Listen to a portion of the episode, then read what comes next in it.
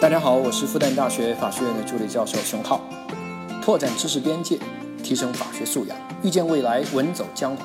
来到屌丝法学，你就是法学达人。你好，欢迎来到屌丝法学，我是你的老朋友志新。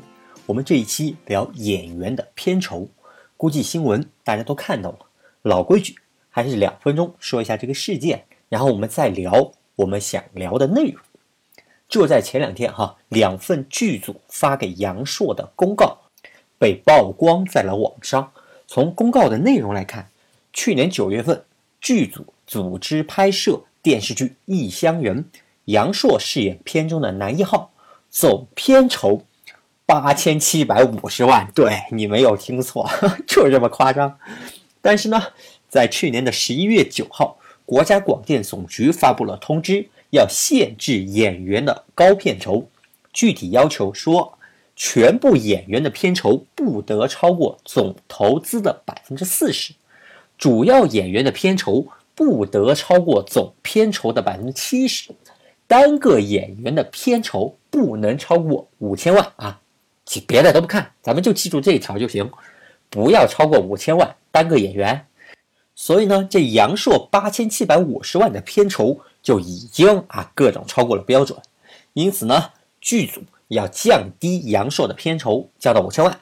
而杨烁哈不同意降低这个片酬，所以呢，拒绝剩下的拍摄。导致了这部电视剧从去年的十二月份就已经停机了，停机到了现在，害得我们的女主董洁小姐姐啊，暂时就下岗了。哈哈，这是网友的评论啊。后面这一句，现在呢，估计是剧组啊，实在是喊不回来杨烁，然后就把这两份公告，然后就曝光在了网上啊，就搞出了热搜上面这台事情。下面呢，是网友看到这个。新闻以后主要的反应哈，第一个说的是，我去，这演员片酬也太夸张了吧，八千七百五十万，这都快一个亿了，这演员这钱这也太好挣了吧？不行不行，赶紧扶我去整容医院，我要去当演员啊！类似的评论，对于这种想法的同学呢，我还是劝劝你醒醒吧啊！横店满大街的帅哥美女，两百块一天啊，一线演员一年能挣到几千万。啊，大家也别羡慕，其实一线别的很多行业，他的从业人员他也能挣到几千万，什么一线的律师啊，一线的 CEO 啊，都是可以挣到这个钱的啊。一线的企业家那就更不用说了，就连国足那样的成绩是吧，被大家骂了几十年了，人一年啊也能挣个几千万，是吧？之前不是还有网友吐槽吗？乡镇级的水平，国际级的薪水。所以呢，关键不是演员，关键是一线，对吧？只是呢，因为演员嘛，公众人物，一举一动大家都盯着呢，所以呢，就老是拿演员天价片酬这事儿来说。但是大家有没有想过哈，为啥这演员的片酬他就那么高呢？啊，凭什么他就能挣那么多呢？那是因为人家值这个钱嘛。你想啊。人家制片方，人家也不傻，很多时候片子还没上映呢，那演员的片酬那就要先付掉啊。这制片方他为啥愿意先付这几千万呢？那是因为他们能挣回来这个钱吗？从哪里挣？不就从咱们粉丝啊、观众啊兜里挣吗？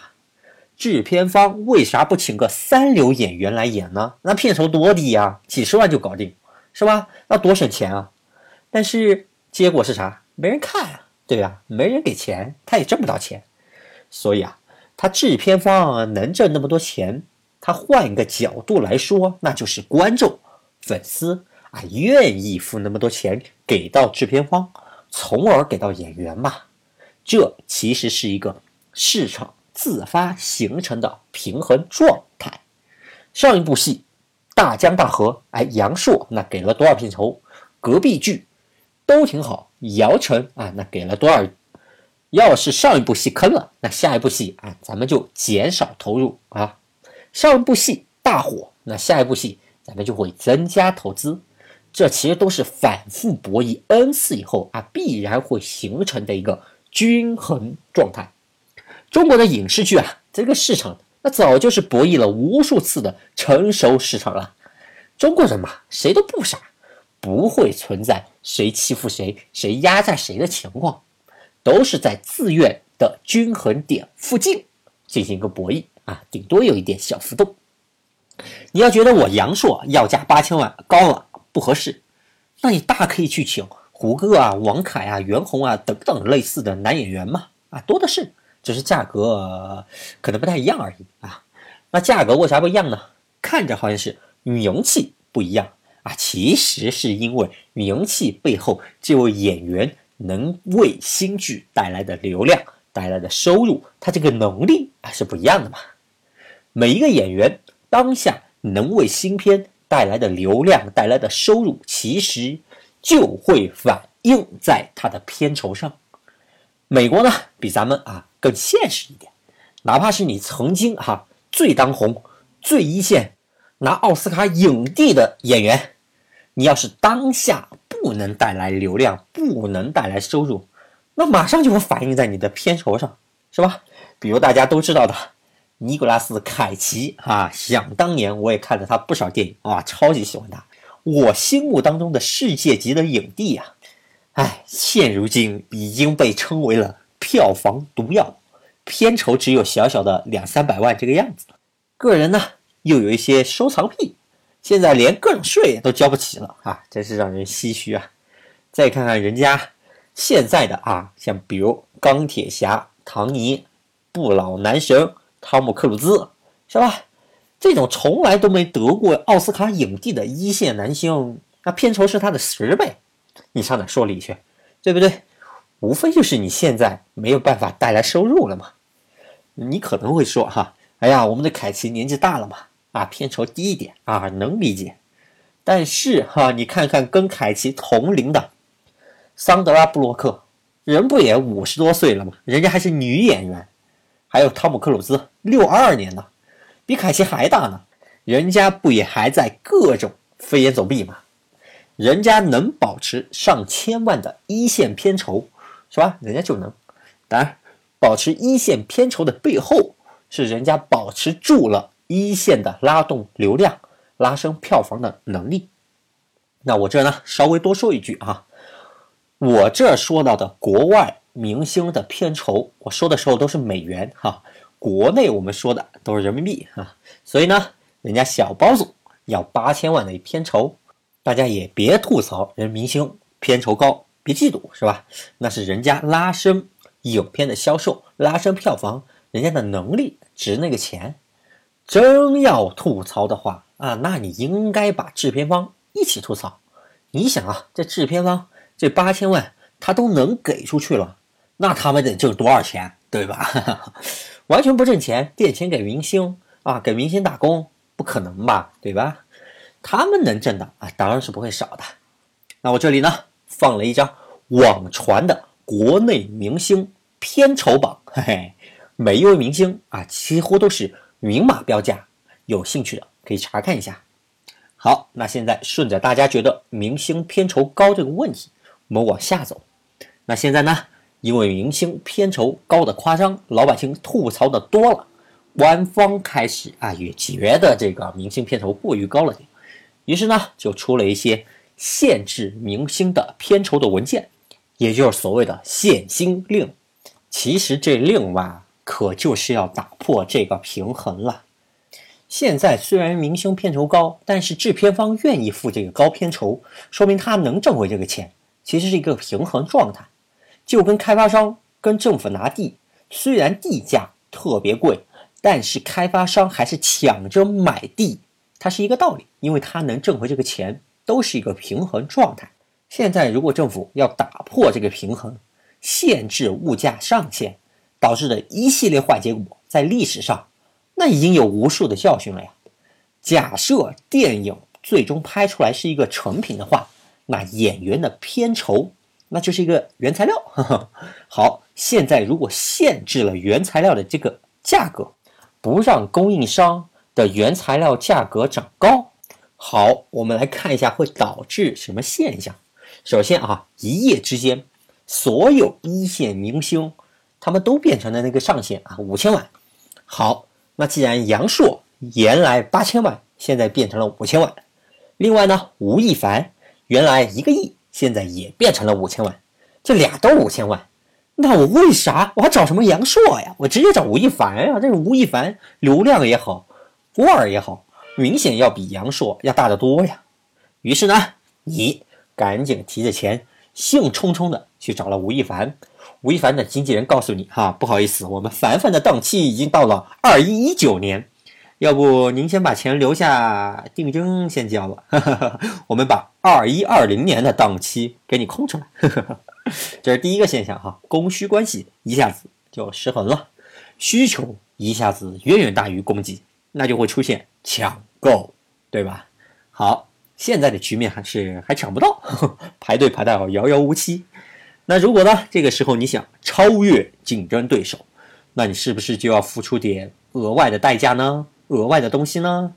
什么商业回扣啊，商业贿赂啊，阴阳合同啊？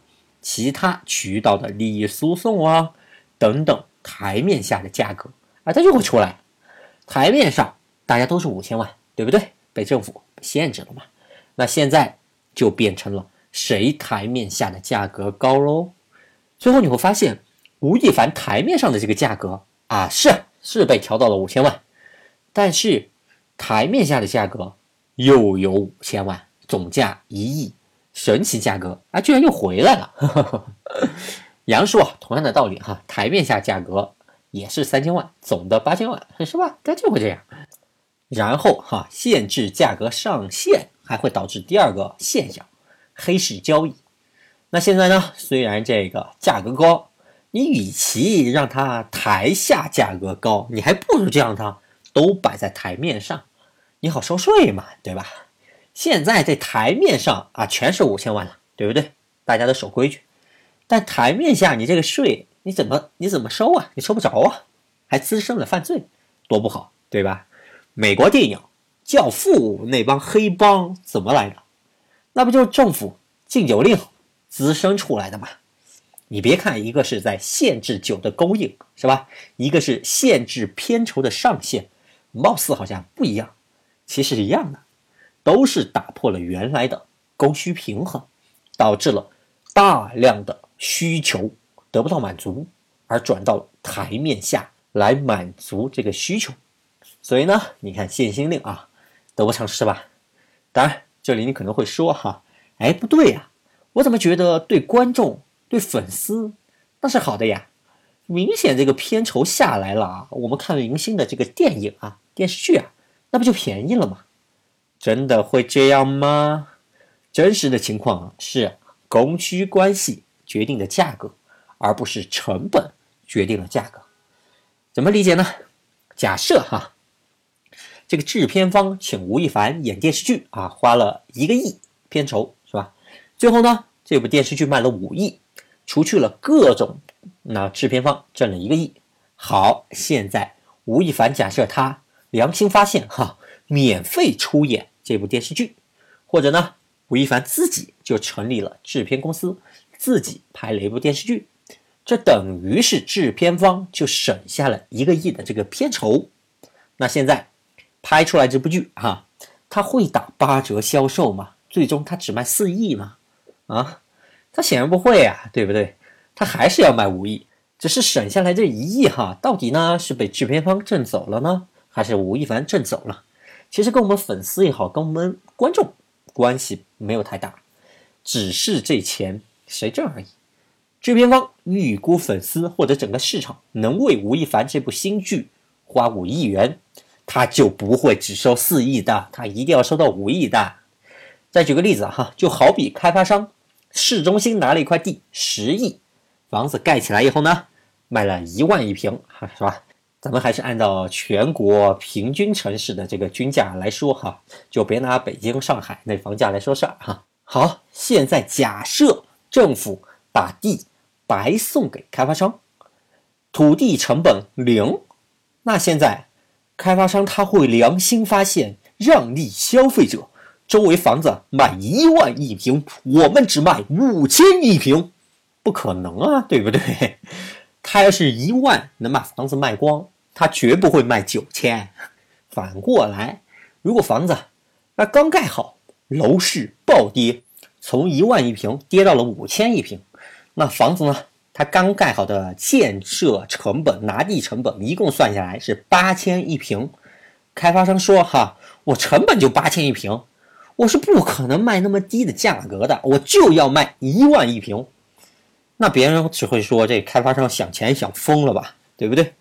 你要想卖，你只能按照当时市场价五千一平来卖，你多少回点本儿？你万按一万一平卖，你根本卖不出去，是吧？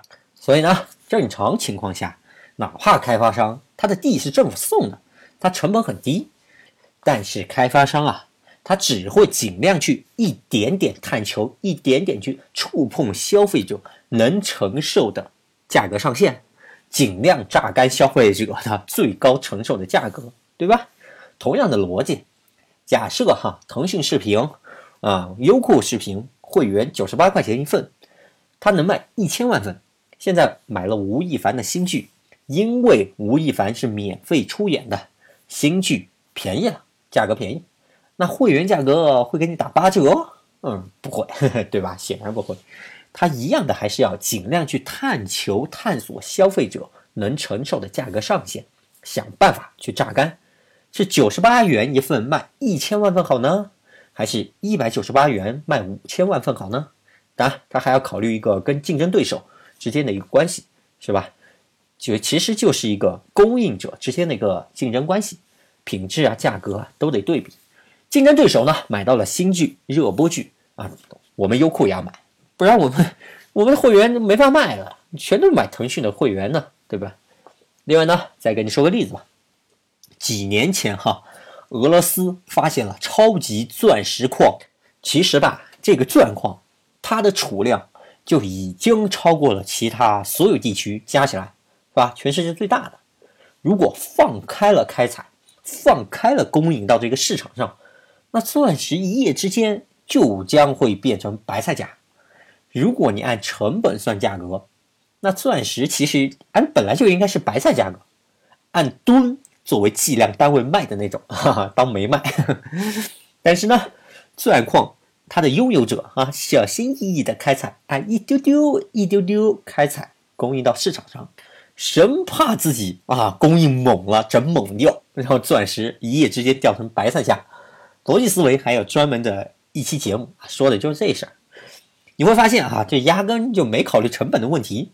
所以啊，这价格其实啊是供需关系来决定的。市场价格其实就已经是一个合理的平衡状态。那说回主题哈，现在官方要打压明星的片酬出了限薪令。强行要打破这种平衡，你本来的目的是觉得明星价格过高，片酬过高，想要主动出手调节到合理的水平。但是呢，你有没有想过哈？那什么样的价格水平才是合理的水平呢？阳朔一部电视剧挣八千多万，官方觉得太多了，不行，出限薪令，说最多五千万。好，那么问题来了。是八千万更合理呢，还是五千万更合理呢？可别忘了，合理就这个词可是一个形容词，而且啊是一个带有个人主观判断的形容词。我觉得合理，你不一定觉得合理的。那现在就因为部分老百姓啊觉得不合理，各种吐槽，然后你就要出限薪令，注定那就是一场笑话，对吧？第一，你的目的是达不到的，八千万也好，五千万也罢，对于一般的老百姓来说，这有区别吗？这不都是天价吗？对不对？八千万、五千万，这不都是天价吗？对不对？该吐槽还得吐槽，除非你说哈，演员的片酬应当按照城镇职工平均工资来发放，跟四十年前一样，那老百姓估计没啥说的。第二。容易造成市场混乱，这个前面说过了哈，供需关系失衡啊，就会出现什么抢购啊、排队啊，其他利益输送方式的产生，甚至诞生黑市，这是你想要的吗？那肯定不是，对不对？所以啊，这限薪令我没看到有任何好处，是吧？弊大于利，而且是远远大于。好，吐槽完这个限薪令啊，我们就回过头来看杨朔这个事件。貌似看着是这个杨烁只顾自己的利益，置整篇影片拍摄进度于不顾。但是呢，我个人觉得哈，其实人杨烁的做法完全符合法律要求，制片方反倒是有点拿着鸡毛当令箭的意思。官方出了一个限薪令，你制片方就觉得啊，我们应该遵守法律，要把人杨烁八千万降到五千万。但是你仔细看这个限薪令啊，你会发现它并不是行政法规，更不是法律。它只是广电总局发给各省广电局、各省电视台的通知，它是有一个抬头的，有特定对象的。可是你制片方只是一家民营企业呀，对吧？那虽然我们国家啊，某些有关部门他们内部的这个通知，有时候啊也会一定程度有一定对外影响力，但是在法律眼中完全没道理，对吧？你就是一个内部通知，你真哪天把这个通知升级为了行政法规啊，那再说。那如果呢，杨硕要起诉制片方少付三千万的片酬，告他们违约，法律理由那是非常充分的。制片方拿着一个内部通知来进行一个抗辩啊，几乎站不住脚。所以呢，这事儿如何判断，那就很清晰了。制片方违约在先。想要用这个限薪令啊，所谓的来作为自己降低成本的说辞，其实制片方哈没有付这三千万，最后这电视剧卖的收入是不会变的，只是这三千万变相的从杨烁的腰包落入了制片方的腰包而已。另外呢，可别忘记一点哈，合同成立、合同的履行的时间是早于限薪令的出台的。契约精神何在，对吧？而杨寿呢，拒绝履行剩余的合同来进行一个抗辩，谁更有理由？我相信你自己也有一个判断。好吧，今天的节目稍微有点长哈，但是呢，就到这里了，唠唠叨叨说了那么一大堆，最后我就想借任志强的一句话作为节目的片尾吧：市场经济的基础是契约精神，没有契约精神。何来市场秩序？中国的法律至今未能有效地维护市场中的契约精神，至少对政府机构是网开一面的。权力大于法律的局面，在中国不知道要多长时间才能被扭转。一个人如果没有诚信，一定无法立足于社会；一个国家如果没有契约精神，也难以强大。好的，能听到最后的都是真爱，这才是本音。我是志新，我们下期再见。